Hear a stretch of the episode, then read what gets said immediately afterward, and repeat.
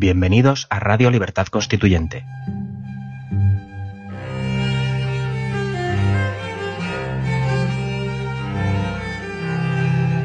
Están escuchando Los Florilegios Diarios de Trevijano.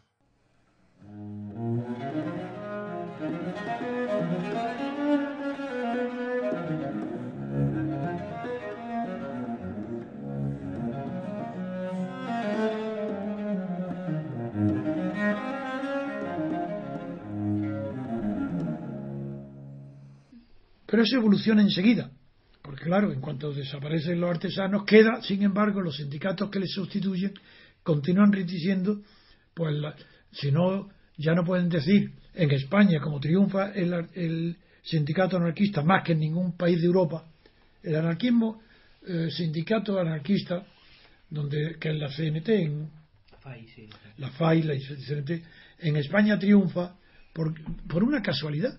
No, pero bueno, no, hay una casualidad y una causalidad. La causalidad es que Anselmo, uno de los primeros eh, anarquistas, en lugar de llegar a España, los, los socialistas, los primeros que llegaron a Andalucía y Cataluña fueron los eh, anarquistas.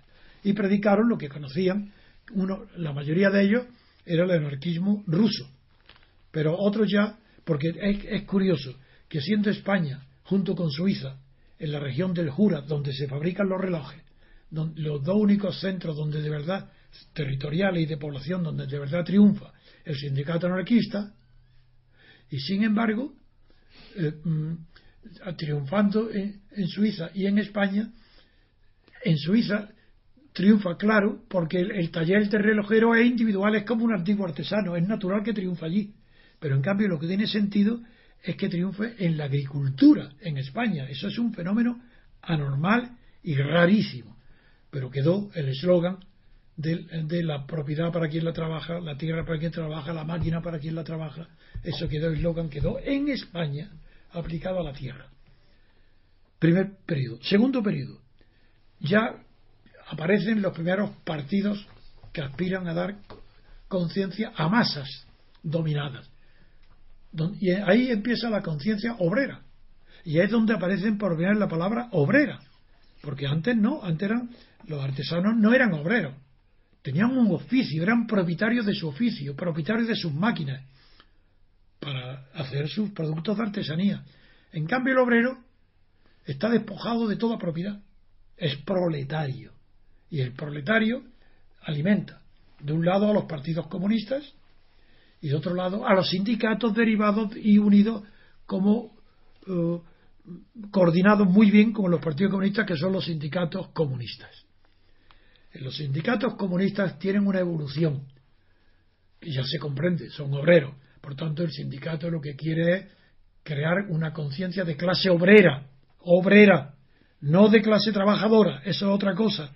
Hoy se repite trabajadores, claro, los ministros son trabajadores, los- la consejera del Banco Central Europeo, eh, del Banco de Inversiones, que ha sido procesada por la jueza Daya, Magdalena Álvarez, pues, lo- es trabajadora y le llaman trabajadora.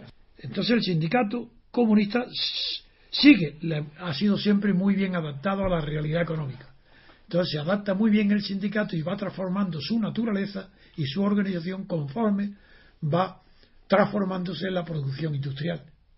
Entonces al principio el sindicatos no pueden ser nacionales porque no había en al, al principio del siglo en la segunda mitad del XIX en las fábricas no hay fábricas nacionales las fábricas son regionales. Y entonces los sindicatos para tener una fuerza nacional tienen que organizarse por oficios. Entonces hay sindicatos en de, de todos los sectores industriales y se organizan por oficio.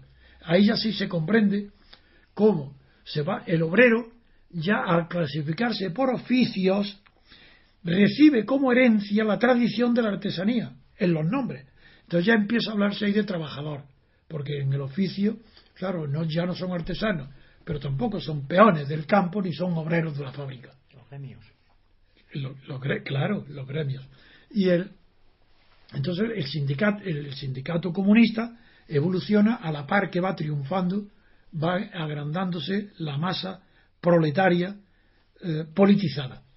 Y pero esa evolución termina en las, antes de, de comenzar la. No, después de la Segunda Guerra Mundial, nada más que terminada, ya se ve que es obsoleta la organización de los sindicatos comunistas por ramas de oficio.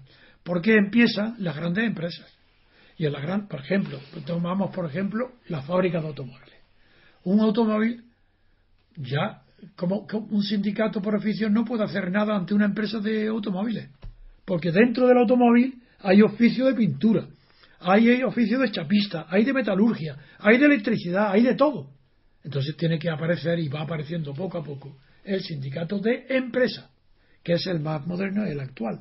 En esa evolución, el sindicato, el sindicato ha ido perdiendo afiliados a medida que se iba transformando.